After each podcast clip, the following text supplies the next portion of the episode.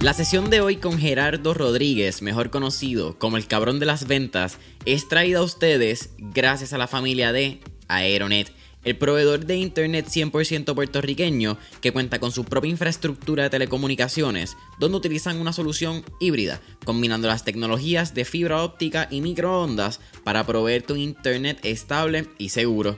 En estos tiempos familia, donde el trabajo remoto y el work from home se han convertido en la nueva normalidad, tener un internet no es suficiente. Tu internet puede ser rápido, pero si se te cae justo antes de empezar esa reunión de trabajo, ¿realmente estás obteniendo los resultados que tanto te prometió tu proveedor? Y es por eso mismo que aquí en Mentores en línea nosotros usamos Aeronet. Y la diferencia desde que nos cambiamos ha sido increíble. No solo porque tenemos un internet rápido, pero porque también tenemos un internet estable y seguro que nos ha quitado toda la presión de encima cuando vamos a grabar un episodio remoto o cuando tenemos que subir este mismo episodio a las plataformas. Así que te pregunto, ¿qué tú estás esperando para cambiarte el mejor internet de Puerto Rico? Para más información sobre sus servicios y productos, puedes entrar ya a aeronetpr.com para que veas la variedad de soluciones que proveen para tu empresa, pequeño o mediano negocio o tu hogar. No olvides aeronetpr.com. Oye familia, y en la sesión de hoy le damos la bienvenida al equipo de Rompon. Si tú todavía no has bajado la aplicación de Rompon, yo de verdad no sé qué estás esperando. Porque Rompon es una empresa 100% puertorriqueña, y escucha esto que es lo más cool, que te hace entrega en tan solo minutos de la compra que haga en su aplicación pero sin requerirte algún tipo de mínimo al momento de hacer la compra. Lo que significa que no importa si es que quieres chilear y estás buscando ese mantecado, si te diste cuenta cuando estás escuchando esta sesión por la mañana que no te queda café para el próximo día, o te diste cuenta cuando pusiste en nuestro podcast en YouTube que te hace falta ciertos condimentos para la cena de hoy, Rompon te tiene cubierto. Lo único que tienes que hacer es bajar la aplicación de Rompon, sea en el Google Marketplace o en el Apple App Store, bajarla, hacer tu compra, la seleccionas tus productos, le das ordenar y tan pronto termine, simplemente chilea, siéntate para atrás porque sabes que Rompón va de camino. Así que Google Marketplace, Apple App Store, Rompón. Mi servicio vendía a mi persona y ejecuté exactamente la misma metodología de ventas que predico. Yo mismo me tomo mi propia pastilla. ¿Qué tan bueno, qué tan malo seré que en menos de un año logré eso? Y ojo, voy a ser bien responsable con lo que voy a decir creo que allá afuera hay mucho mejores comentaristas de boxeo que yo. Pero no le hablaron a los demás, me hablaron a mí. Entonces, por sí mismo, subrayo esta siguiente frase que le va a doler a uno que otro y ciertamente a mí también me ha dolido. El talento no es suficiente.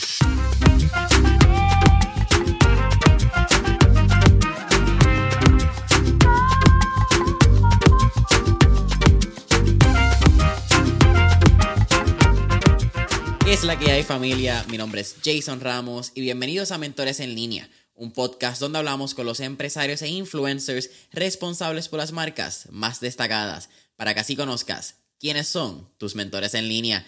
Y en la sesión de hoy nos acompaña Gerardo Rodríguez, quien es mejor conocido como arroba cabrón de las ventas y es anfitrión del podcast de ventas número uno en Latinoamérica, Cállate y Vende. Gerardo, ¿qué está pasando? Bienvenido a Mentores en línea.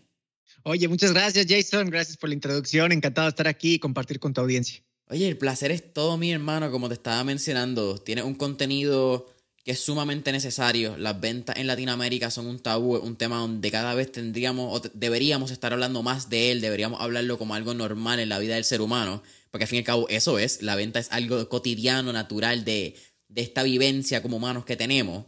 Así que agradecido por tenerte aquí, de verdad.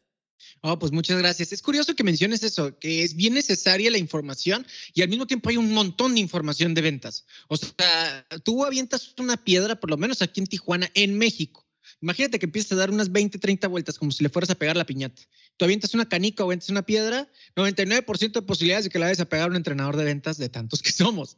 El punto aquí es de que tú lo das, das en la clave, Jason, porque dices, es información bien necesaria pero es curioso que continúe siendo necesaria aún con tanta, entre comillas, oferta. Y es porque hay expertos en hablar de ventas, o más bien, expertos, coaches de ventas que hablan de lo que sea menos ventas. O sea, te empiezan a hablar como de motivación, te empiezan a hablar de, de analogías baratas, pero a ver, compadre, yo necesito la técnica, ¿cómo demonios la hago? Soy un emprendedor que necesita eh, monetizar su emprendimiento, necesito lanzar, pues dime eso, ¿no? Y eso de que las ventas son como una montaña o háblale al subconsciente con alas en modo fuego, pues eso ya lo veremos después, ¿no? O sea, yo lo que necesito es, ¿cómo demonios le entro a esto? Yo creo que también eso es una diferencia entre una estrategia y una táctica. La estrategia es bien fácil, es cuando tú sabes qué hacer cuando no te toca hacerlo. La táctica es saber hacerlo cuando tienes que hacerlo, cuando tienes que implementar esta fantasía de montañas que a veces nos venden estos entrenadores, como tú dices. Y, yo creo que eso es bien interesante. Lo que pasa es que vivimos en la era donde, donde la información, todo el mundo sabe y, esto no lo estoy diciendo como, crítica, no me estoy burlando. Es decir, todo el mundo sabe, o si no sabes algo es porque realmente tú tomaste la decisión de no saberlo, porque tú te metes a Google y vas a preguntar cualquier cosa. Lo que es más, podemos ir a, mi perfil o al tuyo, Jason, o al perfil de cualquier entrenador, conferencista, autor, del tema que tú quieras, ¿eh? Vas a ver el post y abajo del post vas a ver muchos comentarios. Gente que va a decir, ah, esto lo sacaste de este libro, oye, esto lo dijo tal autor, esa técnica se llama tal yo a veces me quedo sorprendido de que dentro de mis mismos comentarios, dentro de la gente que, que, forma parte de mi comunidad, me quiera o no me quiera, forma parte de la comunidad, y, me quedo, oye, pues este cuate sabe un montón, sabes mucho. Entonces vivimos en la era donde la información como, como tal, a secas, no hace mucho, ¿eh? No nos trae tantos resultados. Entonces tú decías ahorita estrategia y táctica. Yo le diría más que táctica, diría acción. ¿Qué es lo que haces con lo que sabes? Y eso es algo que nos retamos constantemente, a sobresimplificar el proceso de ventas para que puedas hacer pequeños ajustes y tengas mejores resultados. Boom. Oye, y hay un compaisano tuyo que también es colega podcaster, eh, Roberto Martínez, de Creativo y Cosas. Y en un podcast con otro compaisano tuyo, eh, con Rorro Chávez, si no me equivoco, ellos hablan de el término, como ellos lo, llaman, la infobesidad. Y es eso, estamos consumiendo tanta y tanta información que nos convertimos obesos porque nunca pues sacamos esa información a, la práctica, a la acción, como tú mencionas. Es, es eh, respeto muchísimo, no solo respeto, admiro muchísimo a Roberto o sea, es alguien que ha abierto un camino bien importante en el podcast en Latinoamérica. Lo considero, creo que el nombre de creativo eh, le cuelga bastante bien al canijo. Me encantaría poder platicarlo, eh, poder platicar con él en alguna ocasión. No tengo el gusto de conocerlo. A Rorro sí lo conozco y es y fue un realmente fue un gusto conocer a Rorro en persona. Bueno, pero eso de la infobesidad o infoxicación, creo que también le llaman, sí es cierto y no es cierto, desde mi punto de vista. O sea, absolutamente puedo estar equivocado, es, es, un, es una opinión, vaya. El problema es creer que con saber ya tienes todo. Creo que ese es el problema. Entonces parte desde un poquitito antes de que hay infobesidad, que sabes tanto que no haces nada. No, no, creo que eso es ver un poquito eh, demasiado eh, la punta del iceberg, por así decirlo, ¿no? Utilizando una analogía barata. Creo que hay que irse un poquito antes y es, a ver, sí es bien importante saber, pero es más importante, si lo que buscas es resultados, si quieres saber por saber, perfecto, estás en un excelente camino, hay congruencia, pero si quieres saber para hacer, entonces, el solo hecho de que estés investigando y pegado a YouTube o pegando, pegado a los cursos en línea, pegado al, escritorio o a los libros o lo que sea, en sí mismo no te va a traer resultados. Creo que al contrario, te va a traer algo de frustración, porque vas a ver gente, y esto es algo que creo que todos hemos visto en algún momento, vas a ver gente que sabe menos que tú y tiene mejores resultados. Y pasa en todas las industrias, ¿eh? No nada más en la capacitación, pasa con los doctores, con los médicos un médico general que se pone a, compartir información y empieza a tener un montón de seguidores y empieza a tener mucho negocio, etcétera, etcétera. Y muchos otros médicos que son especialistas, y dije ese ejemplo porque fue el primero que se me ocurrió, eh, pueden decir, este güey no sabe nada, es un charlatán, y empiezan como, si me permiten la palabra, a envidiar sus resultados. Entonces, ¿qué es? no es el conocimiento por sí mismo. Tony Robbins dice esto y me gusta mucho esta frase. Tony Robbins no es, eh, el conocimiento no es poder, es solo poder en potencia. Entonces, ¿qué vas a hacer con eso? Por eso eso de la infoxicación y la infobesidad, sí es cierto, pero creo que tenemos que ver un poco más allá. Insisto, no estoy en desacuerdo, estoy solamente que creo que tenemos que verlo un poquitito más allá. Sí, sí, e, está el pensamiento está a mitad si lo dejamos ahí, como que falta el por qué pasa eso, por qué podría suceder. ¿Por qué sientes la necesidad de saber tanto? Por ejemplo, ¿no? Entonces vámonos ahí, porque sientes esa necesidad. A lo mejor sientes esa necesidad por, por miedo, miedo a que hay mucha competencia. O sea, vamos a hacer esas preguntas. Vaya, estoy seguro, no he tenido el gusto de escuchar esa conversación, pero estoy seguro que si le escucho, tanto Roro como Roberto son personas muy curiosas, naturalmente curiosas, que lanzan esas preguntas al aire. Por eso es tan rico escuchar una conversación de ellos. Entonces, seguramente, seguramente tuvieron esa conversación, ¿no? Tú tocaste el punto, no tengo el gusto de haber escuchado ese episodio, pero me imagino que por ahí también pudo haber ido la conversación. Cuenta con eso cuando miremos aquí te lo, te lo envío por, por Instagram. Y mira, algo que en verdad la conversación empezó súper bien y no hablamos un poco de tu background. Vamos a hablar de eso rapidito porque sé que la conversación se puede ir y esto es candela, esto es puro pepitas de oro y valor por ahí para abajo. Pero vi dos datos curiosos dentro de quién es Geraldo Rodríguez que me llamaron mucho la atención. Eh, uno es el rol de tu papá en, en, tu crianza. Creo que tu papá era locutor, o es, o es locutor todavía, me corrige. Eh, era, era el director comercial. Director era, comercial. Entonces, era como el jefe, por así decirlo, de las estaciones de radio. Entonces, el, eh, imagínate, estaciones de radio, yo podía jugar porque era el hijo del jefe. Entonces yo podía hasta jugar en las estaciones de radio y ni quien me podía regañar porque era el hijo del papá, a ver, a ver cómo te iba, ¿no? Entonces, el hijo del jefe, perdón, hijo, hijo, hijo del papá, ¿no? Eh, entonces, pues ni quien me dijera nada. Y sí, esa, eso tuvo una gran influencia en mí, soy locutor frustrado. Y lo otro que, que es mucho más allá en tu vida y, luego, es que eres un gran apasionado del boxeo y eres comentarista de boxeo profesional. Sí, y, y es muy curioso porque tengo menos de un año con esa, con esa carrera y esa, ese side project, esa carrera alterna. Y ya, ya narré mi primer pago por evento, fue una experiencia fenomenal, fue increíble y te paso el dato. es, me, río porque, porque creo que ejemplifica mucho esto, este, esta conversión que traíamos de la infoxicación y todo.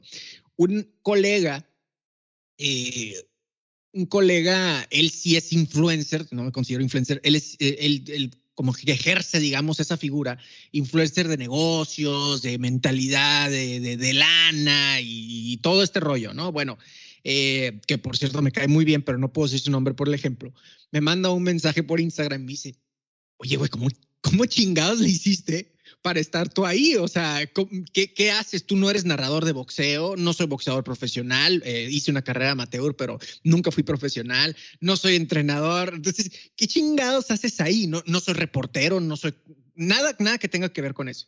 Me dice, oye, pues, ¿cómo, cómo estás ahí? Y me pregunta, ¿no? ¿Cómo chingados le hiciste?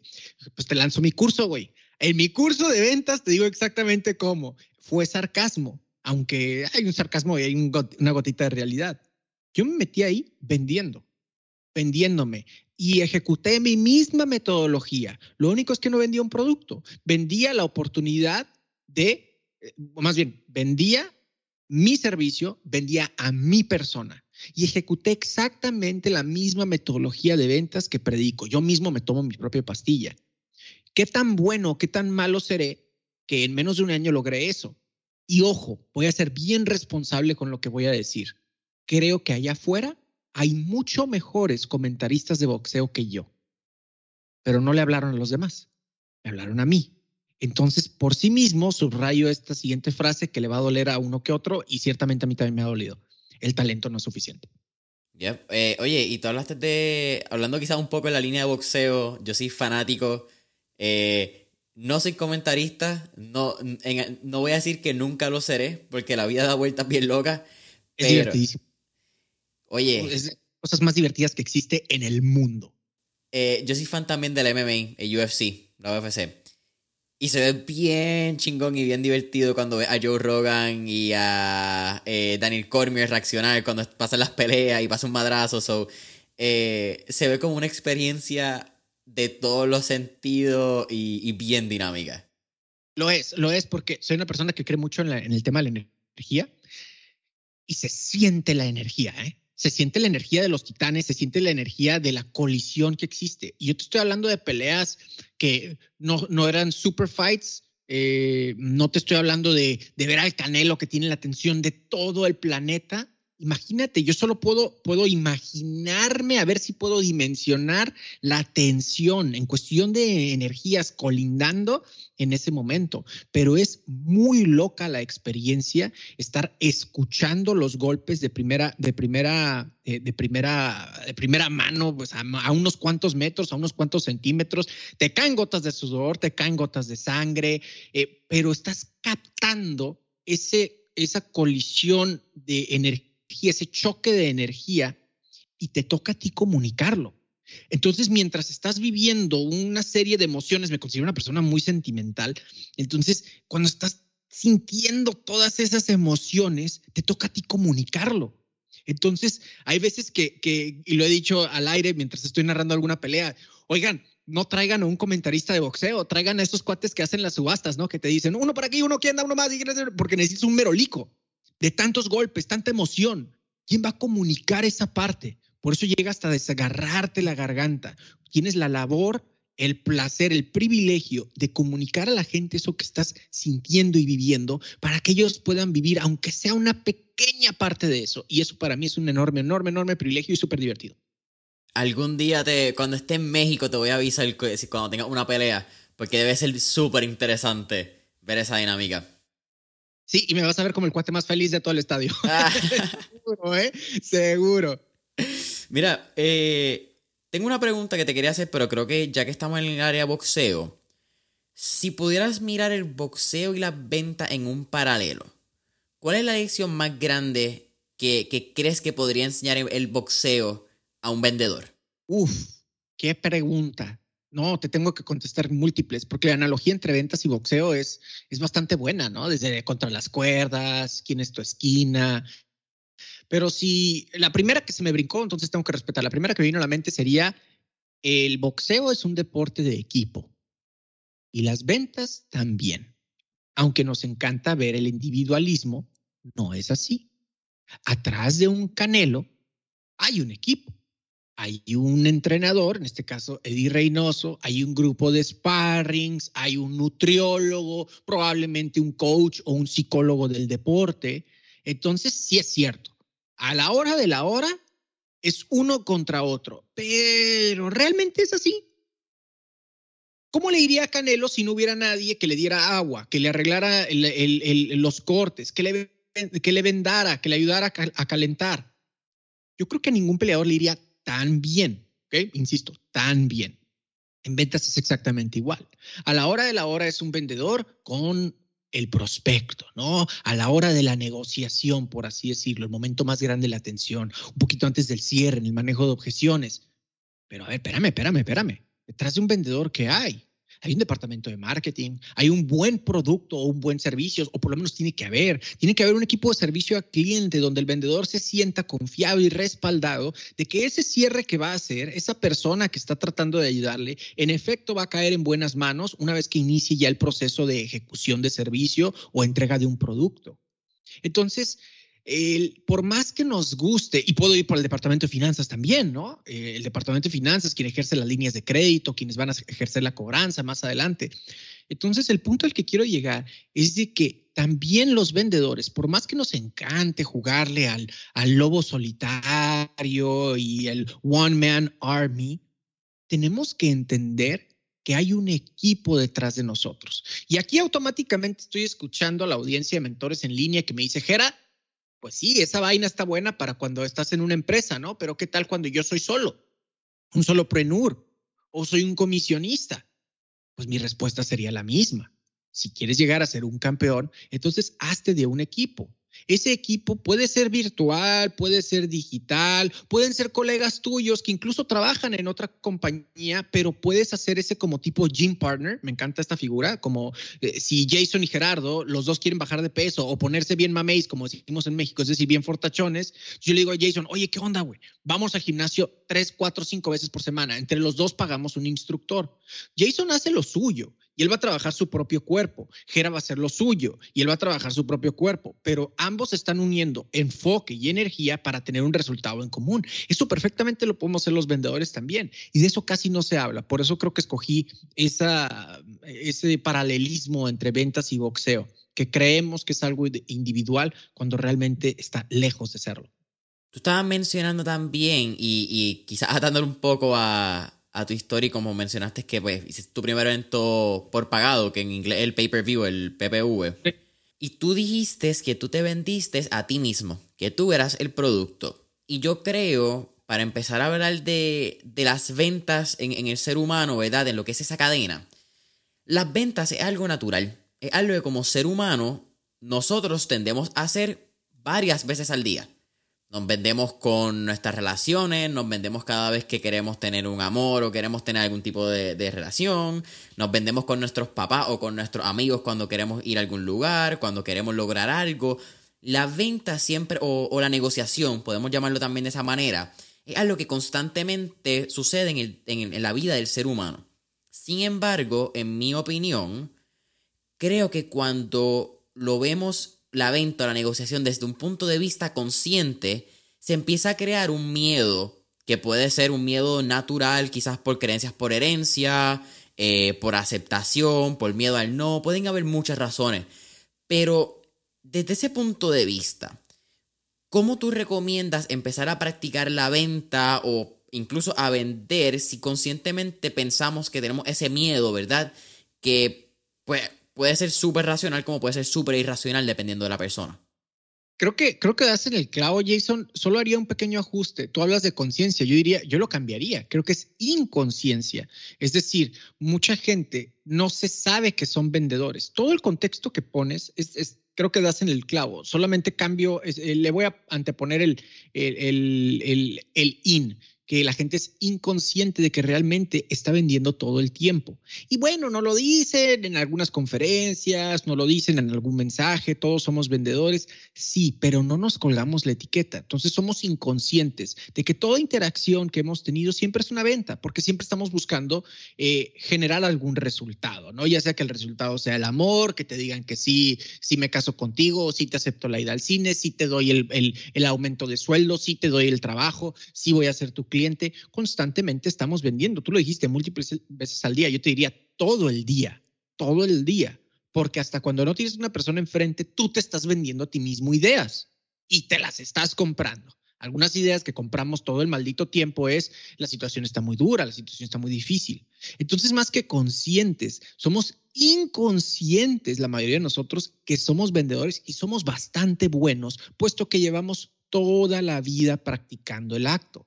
Cuando somos conscientes de ello, es cuando, Jason, comenzamos a pulir nuestras habilidades. Cuando digo, ah, soy vendedor. Ah, aunque sea financiero, aunque sea contador. Ah, las ventas es una herramienta importante. Entonces, es una herramienta importante. Y lo único que tengo garantizado en esta vida es que necesito comida, respirar, cumplir mis necesidades y que voy a seguir vendiendo, aunque sea una idea. ¿Por qué no comenzar a pulir y desarrollar más esas habilidades? Creo que esa es la diferencia que generar o crear, caer, ya que nos caiga el 20, como decimos en México, que necesitamos pulir esas habilidades porque ciertamente vamos a continuar utilizándolas. Constantemente vendemos, pero constantemente también compramos. ¿Cuáles tú crees que son esas razones principales o esos elementos básicos por los cuales el ser humano compra? Porque nos podemos ir bien fancy, ¿verdad? Esto puede ser una conversación que compramos por qué sé yo, vamos a decir, tenemos un producto porque en ese momento pensamos que necesitamos ese servicio o ese curso, pero ¿cuál es la esencia de esa compra? Según mi metodología, el ser humano compra cualquier cosa por solo tres motivos, solamente tres razones por comprar lo que sea. Sanar un dolor, satisfacer una necesidad, que es algo un poco más transaccional, y generarse, ya sea a sí mismo o a los demás, un placer. De nuevo, sanar un dolor, satisfacer una necesidad o generarse ya sea a sí mismo o a los demás un placer. Cualquier decisión que tomemos con respecto, y esto es, equivale también en business to business, ¿eh? si tú vas de empresa a empresa y le vas a vender un comprador, ese comprador puede tener un dolor puede estar buscando satisfacer una necesidad o simplemente generarse a sí mismo o a los demás un placer. Así sea el comprador, ¿eh? ojo con lo que estoy diciendo, una venta que aparentemente parece muy transaccional, tal vez quiere generar el placer de quedar bien con su jefe, generar un gran ahorro para que le den un bono al final del año. Entonces lo que está buscando realmente el comprador no es ni satisfacer una necesidad ni sanar un dolor. A lo mejor lo que está buscando es generar un placer. Lo que necesitamos identificar como vendedores constantemente es cuál de las tres es nosotros poder descubrir qué, cuál es el resultado que está buscando obtener nuestro prospecto para entonces presentar, ojo con lo que voy a decir, la herramienta. Tu producto, tu servicio no es el fin, es el medio. Identifica primero el fin de tu prospecto y entonces presenta tu producto, tu servicio como el medio para que ese resultado que está buscando tu cliente sea conseguido. Es casi de construir la venta, de hacer, de, como es al revés, en vez de encontrar como que decir, ok, este es mi producto, esto es lo que vamos a hacer, tú irías al revés, tú irías, mi cliente necesita o está buscando sanar, eh, buscar algún tipo de placer, o está buscando, eh, ¿cuál era? Era sanar eh, un... sanar un dolor, sanar un dolor. una necesidad o generar un placer. Exactamente. Eso sería un placer, una necesidad o sanar un dolor. ¿verdad? Dolor, necesidad, placer. Voy a usar esas tres palabras tú buscarías cuál es la que ellos necesitan y luego encontrarías cómo tu producto funciona como eslabón, como fin, eh, como fin no, porque fin al final, como eslabón, como medio para lograr eso. Así es, haces una pregunta que vale mucho la pena recalcar. O sea, no solamente el 3% de tu mercado, esto lo leí en el libro, si no mal recuerdo, The Ultimate Sales Machine, pero solamente el 3% de tu mercado está activamente buscando comprar tu producto o tu servicio. Solamente el 3%. Esto quiere decir que el 97 de cada 100 personas no tiene, ojo con la palabra, conciencia de que, entre comillas, necesita tu producto, tu servicio. Entonces ahí es donde entra lo que dice Jason. O sea, tú te vas un poquitito antes, vas a preguntar y entonces vas a descubrir cuál de las tres es para entonces presentar tu medio. Exactamente. Por eso es que no creo en discursos de ventas mágicos, no creo en guiones o presentaciones de ventas prefabricadas que van a, ojo con lo que voy a decir, que van a, venderle a cualquier persona. De hecho, casi casi soy enemigo de aquellos entrenadores de ventas que te dicen eso que te dicen, lo que pasa es que tú no vendes tal, tú vendes esto y di estas palabras y di unas palabras de poder y háblale al inconsciente, no sé qué chingados. Yo soy enemigo de eso porque considero que cada venta es diferente. Estás altamente enfocado en tu producto, en tu servicio y quieres utilizar este tipo de técnicas para generar una venta en corto. Yo me voy por un lado diferente no voy a decir ni mejor ni, ni, peor, ni bueno ni malo, simplemente me voy por un lado diferente. Y el lado diferente es, voy a descubrir cómo de demonios le puedo ayudar a la persona que, tiene enfrente, que tengo enfrente. Y ojo con esto, muchas personas no sabemos lo que queremos. Entonces nos toca también hacer la de coaches. Muchas personas no sabemos que tenemos un problema. Muchas personas no sabemos que tenemos un dolor o que existe un medio para sanar el dolor. A lo mejor sí, tenemos conciencia de nuestro dolor, pero no sabíamos que, que existía un antídoto para el mismo. Entonces nos toca a nosotros también ir cazando al resto, al 97%, e ir identificando cómo demonios conecto con ellos, cómo demonios les ayudo y como consecuencia de haberles ayudado, de haberles servido, generar una venta. Insisto, no me voy a hacer al santito, no es bueno ni malo, simplemente es un camino diferente y es el camino que a mí me ha servido y es la pastilla que me tomo y en esa congruencia, respetando esa congruencia, es lo que enseño, es lo que comparto. Sí, y, y creo que ha sido bien enfático en algo, que lo que tú practicas tú lo consumes, tú lo haces, tú, y lo que, lo que predicas, tú lo practicas. Absolutamente. Lo que pasa es que soy una persona que tiene un, tiene un síndrome del impostor cabrón. Y, me, sé que tengo el síndrome del impostor cabrón. Entonces, si no, si no eh, practico lo que predico, eh, pues el síndrome del impostor, haz de cuenta que le estoy metiendo esteroides y me va a comer. Entonces, soy bien cuidadoso de poder ser genuino. Por eso lo de cabrón de las ventas, por eso hablo con malas palabras, porque para mí es bien importante que tú y yo conectemos a un nivel lo más real posible. Claro. Aunque, aunque me estés escuchando a través de, tus audífonos, eh, para mí es importante que si me ves en la calle digas, ah, es el Jera, y sí es como, como se pinta en las redes sociales, sí es como se pinta en el podcast, sí quiero ese cabrón, sí me cae muy bien. Entonces, toda esa congruencia la tengo que respetar primero por mí, para sentirme seguro con los productos que vendo y las capacitaciones que doy, y después para poder conectar con mi audiencia. Y eso es súper, súper importante. Tú acabas de traer el síndrome de, de, impostor, impostor syndrome. Un síndrome muy particular y que quizás cada vez se habla más de él, cada vez... es, eh, sí, yo creo que las redes sociales han traído mucho el síndrome impostor a la vida de, nosotros como ser humanos. Han, traído demasiado y quizás han aumentado la cantidad de síndrome de, impostor, pero también creo que ha aumentado la conversación que hay alrededor de él, ¿verdad? E, esa, el demificación o demitificación de mitos, no sé ni cuál sería la palabra correcta. Pero ¿cómo podemos cambiar esa mentalidad que al fin y al cabo nos lleva a un pensamiento de que podríamos estar engañando a la persona cuando le vendemos un servicio, un producto o hasta nosotros mismos? Pues yo creo que el síndrome de impostor pasa hasta cuando estamos buscando una pareja sentimental, emocional, tu novio tu próxima novia. O sea, me estás preguntando cómo, cómo, cómo supero el síndrome del impostor, eh, porque estoy como intuyendo que esa es la pregunta. Básicamente, yo creo, sí. Ok, eh, bueno, lo primero es hacer consciente. Decías algo bien, bien importante, Jason, ahorita dijiste, se habla mucho, se convirtió en un tren durísimo el tema de hablar del síndrome del impostor. Entonces, y eso hizo que hubiera más personas que sienten que tienen ese síndrome. Ah, yo te diría, ¿hay más personas que tienen ese síndrome o hay más personas que saben que tienen ese síndrome?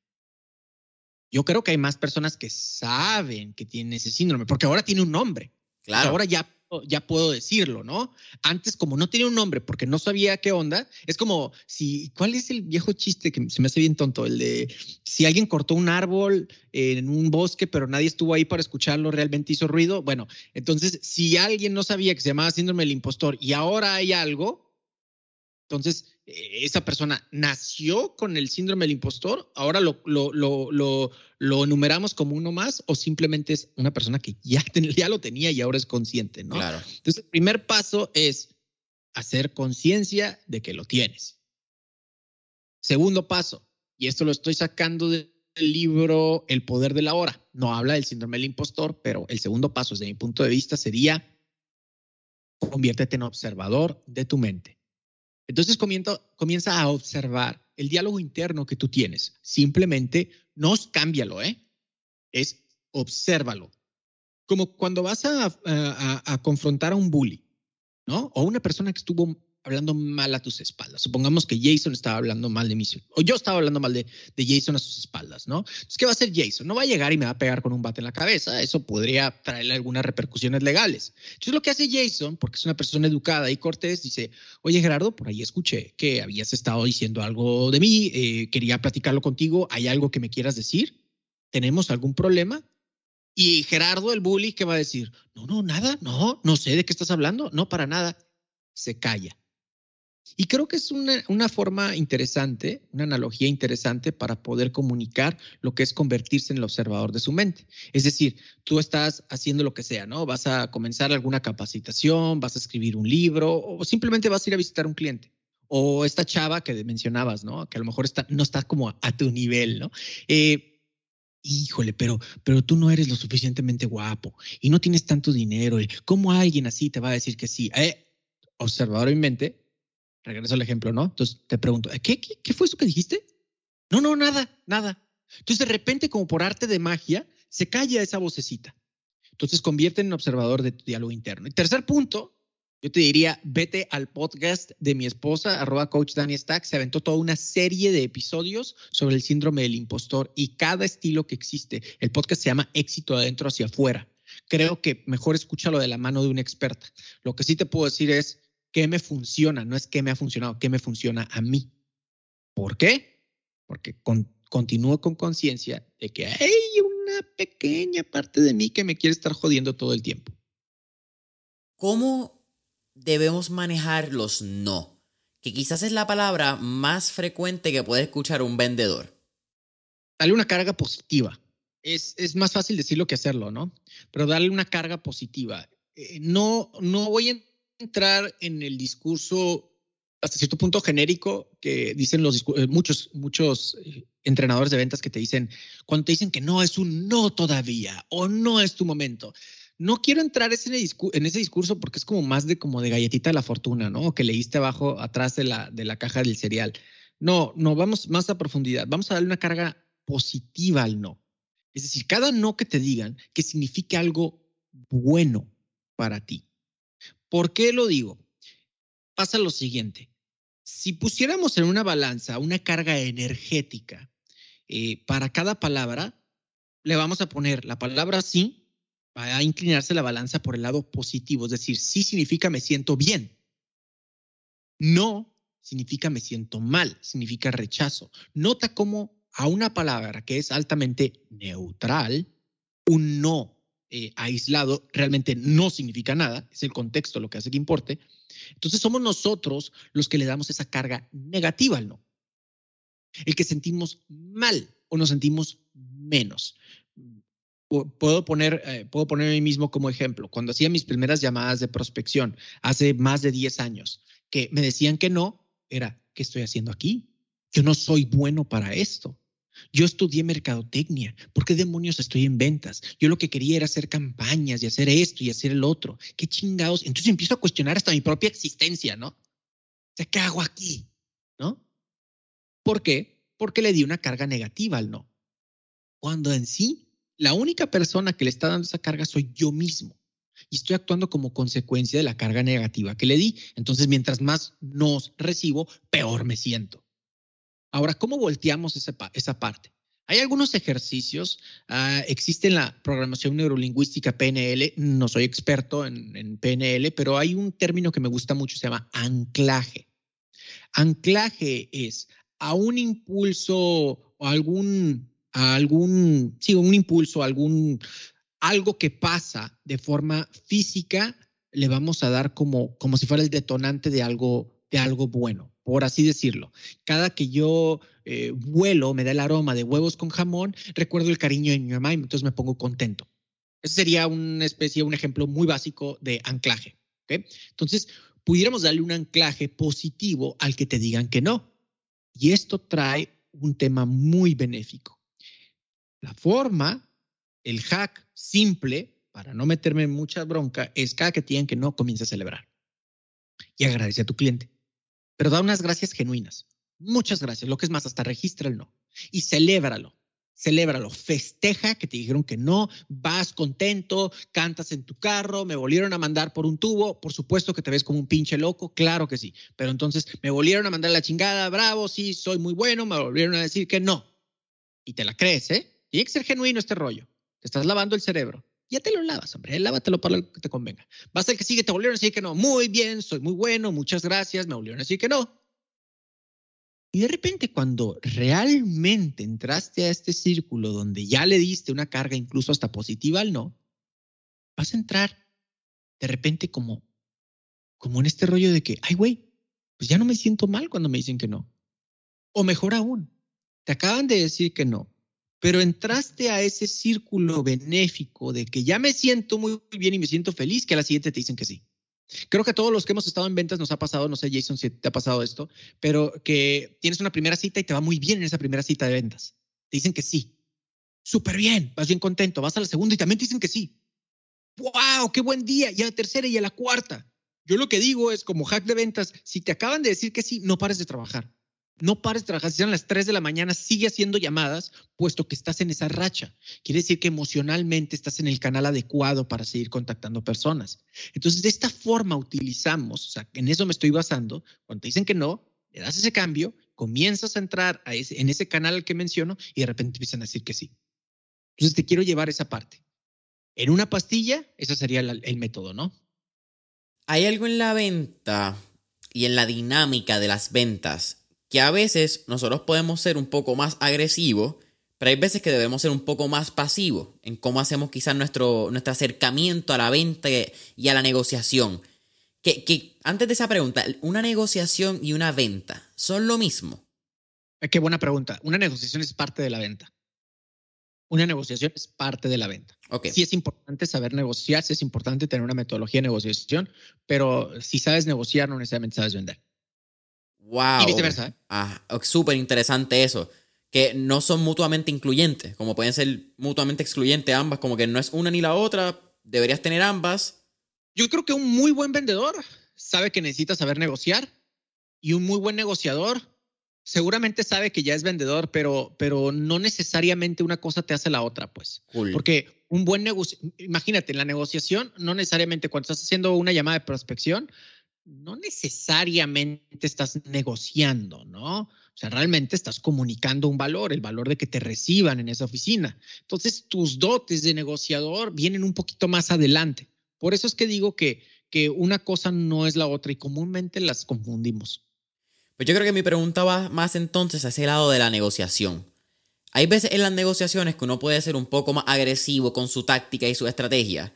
Y hay veces que uno puede ser un, o debería ser un poco más pasivo, dependiendo, me imagino, también de cómo uno sienta o, al cliente, ¿verdad? Cómo ese cliente esté recibiendo también nuestra negociación, nuestra información. Pero, ¿cómo podemos identificar ese momento de cuándo ser más agresivo y cuándo ser más pasivos? Me, encanta tu pregunta. Cambiaría agresivo y pasivo para nada más utilizar una que sería siendo asertivos. Cuando eres asertivo, sabes o intuyes por lo menos dónde eh, sigues tu metodología y cómo es que tienes que adaptarte con base a la persona que tienes frente. Habiendo dicho eso, pues hay diferentes perfiles de negociadores, ¿no? Jason, hay perfiles de negociadores muy agresivos que empiezan, tiran a matar, el famoso ganar, negociación ganar, perder. Y hay que entender que esto existe y existe en las grandes empresas, ¿eh? el perfil del negociador, ganar, perder, donde si tú pierdes yo me siento todavía mejor porque soy un cabrón, porque soy buenísimo, ¿no? Hay negociadores perder, ganar, sí es cierto, no nos gusta aceptar cuando somos ese tipo de perfil o cuando son ese tipo de perfil, no nos gusta aceptarlo, pero existe también ese, y tiene que ver con el síndrome del impostor también, ¿no? Esas personas que no son muy buenas porque sienten que casi, casi les están haciendo un favor por el simple hecho de contratarlos, ¿no? Entonces se restan mucho valor, se desvalorizan ellos mismos. Entonces tenemos ese, esos, esos distintos perfiles. Sin embargo, si te contesto en una sola frase, te diría con inteligencia emocional. Más fácil decirlo que hacerlo pero es una habilidad que se va desarrollando, un soft skill que no le damos tanto valor como deberíamos. Cuando uno tiene inteligencia emocional, uno puede captar cuál es el perfil de la otra persona, uno puede ser empático, pero empático de de veras, ¿eh? No, no, no, por decirlo. No por decirlo, exactamente. Entonces, te entiendo, te comprendo, no comprendes ni madres, porque para entender de verdad, para ser empático, necesitas dominar el contexto de la otra persona. Entonces, realmente, para ser empático de verdad, necesitas hacer tu tarea. Muy poca gente lo hace. Hay que definir el contexto de la otra persona para poder ser realmente empático. Eh, regreso, entonces, con inteligencia emocional, que es desarrollando, a ver, ¿quién es la otra persona? ¿Qué es lo que está sintiendo? ¿Por qué retos está pasando? ¿Cómo realmente puedo conectar con él o con ella de forma genuina? Y creo que ahí, cuando tenemos ese nivel de conexión, es cuando se van bajando las defensas y cuando podemos negociar entre iguales cuando realmente tenemos más cosas en común, que entendemos que hay más cosas en común, que si bien cada quien está tratando de obtener el mayor beneficio posible, los dos realmente estamos trabajando para obtener un resultado mutuo. Entonces, desde ahí es donde podemos hacer grandes, eh, grandes cosas. Partir quizás desde esta frase en latín que puede sonar cliché, pero yo me he mencionado varias veces que si es cliché es porque las cosas funcionan y se ha repetido a lo largo de la historia. Y el quid pro quo, el tú ganas, yo gano, el, el, el uno más uno tiene que dar dos. Claro, claro. Que por cierto, el quid pro quo se, se quid pro quo, bueno, esa madre, se,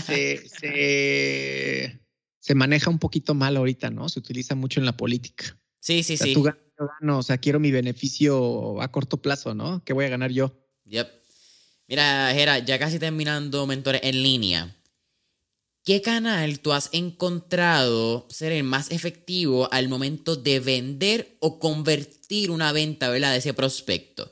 Y por canales me prefiero sea llamada, sea email, sea Facebook, sea WhatsApp, sea Instagram. Claro, eh, bueno, es, una pregunta muy, muy simple de contestar. Esto lo pongo en mi libro, Eres un cabrón de las ventas. Yo le llamo la jerarquía de los contactos. Entonces, a mayor, mayor poder de conexión, evidentemente sería cara a cara. Y de ahí nos vamos hacia abajo. Cara a cara. ¿Qué es lo que sigue? Videollamada. ¿Qué es lo que sigue? Eh, una llamada telefónica. ¿Qué es hacia abajo? Un audio, un mensaje de audio. ¿O qué sigue hacia abajo? Un mensaje de texto. ¿Qué sigue hacia abajo? Un correo electrónico. ¿Qué sigue hacia abajo? Un correo, correo convencional, ¿no? Entonces, mientras más personal sea ese contacto, sea esa comunicación, evidentemente el poder de conexión va a ser más amplio. Sin embargo, hay que entender nuevamente el contexto en el que vivimos y es doble contexto contexto de la vida digital y contexto de la vida pandémica, que todavía no salimos de esta vaina, ¿no? Entonces, evidentemente estamos migrando más al tema de la videollamada. Entonces, un vendedor no voy a decir emprendedor solamente, sino un vendedor también tiene que entender que hay formas de apalancarse y hablarle a 50, 100 personas al mismo tiempo para poder vender o para poder conectar con ellas. Que la venta venga como consecuencia de haber servido, que la venta venga como consecuencia de haber conectado. Entonces también tenemos que entender esa parte. No todo es la llamada en frío. Es importante, sigo haciendo llamadas en frío, ¿ok? Para que no me vayan a sacar de contexto, las llamadas en frío siguen siendo genuinamente una forma de abrir y crecer el negocio, pero no es la única. ¿Qué nos dicen, Jason, los coaches en finanzas, los coaches millonarios? ¿Qué nos dicen todo el tiempo? Tienes que tener múltiples fuentes de ingresos, múltiples fuentes de ingresos, múltiples fuentes de ingresos. Bueno, en ventas, esto se traduce como múltiples fuentes de prospectos. Múltiples fuentes de prospectos. Si la llamada en frío sigue siendo buena, no es la única hay más. Entonces, ¿qué tal si hago un podcast donde puedo conectar con gente que pudiera comprar mi producto y mientras la gente descarga y escucha mi podcast, yo hago algunas llamadas en frío?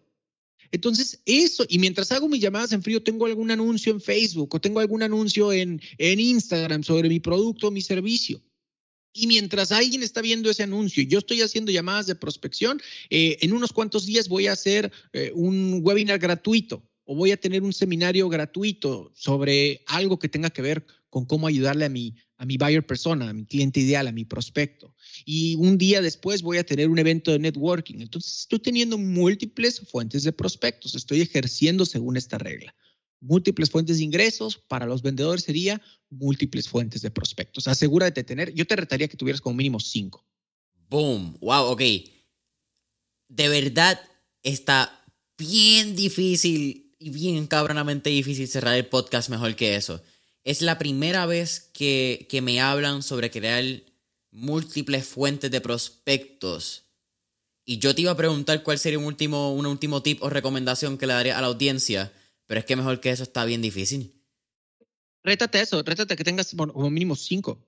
Rétate que tengas como mínimo cinco.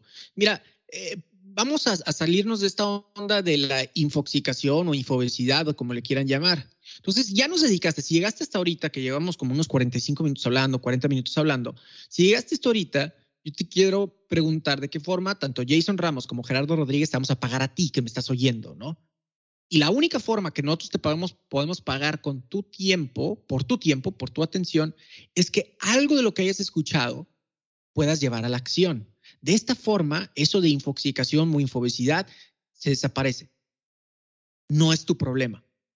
Entonces, ya le invertiste 40 45 minutos. Mi pregunta es, ¿qué vas a hacer diferente? ¿Qué pequeño ajuste? Eh? No es el gran cambio, 180 grados y cambiaste mi vida, no, ni madres. ¿Qué pequeño ajuste puedes hacer con base en lo que escuchaste el día de hoy?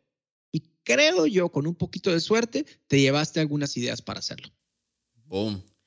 Gera, para mí ha sido un absoluto placer tenerte aquí en Mentor en línea. Cuéntanos, ¿cómo podemos conseguirte en las redes sociales, tu libro, El cabrón de las ventas, eh, tu podcast y cualquier otra información, producto, promoción que tengas, zumba sin vergüenza? Venga, pues ahí me encuentran en redes sociales como arroba cabrón de las ventas. Cabrón en México tiene una connotación positiva también. O sea, cuando alguien es muy bueno o muy buena haciendo algo, podemos decir, oye, eres un cabrón para hacer esto, ¿no? Entonces, ahí me encuentran en redes sociales como arroba cabrón de las ventas, sírvanse mi podcast absolutamente gratis, lo encuentran como Cállate y Vende, hoy por hoy el podcast de ventas número uno en Latinoamérica, y si quieren sacar su propio podcast, un curso de ventas o entrarle a mi academia online de marketing digital y ventas, entren a detonadoresdevalor.com, detonadoresdevalor.com, y ahí está la sección de cursos, por ahí tenemos incluso hasta uno gratis. Familia de Mentores en Línea, saben que pueden conseguir a Mentores en Línea en Instagram y Facebook como Mentores en Línea. Dale subscribe, dale esa campanita en YouTube, subscribe, deja tu comentario, da ese review también en Apple Podcast, follow en Spotify. Y hasta la próxima.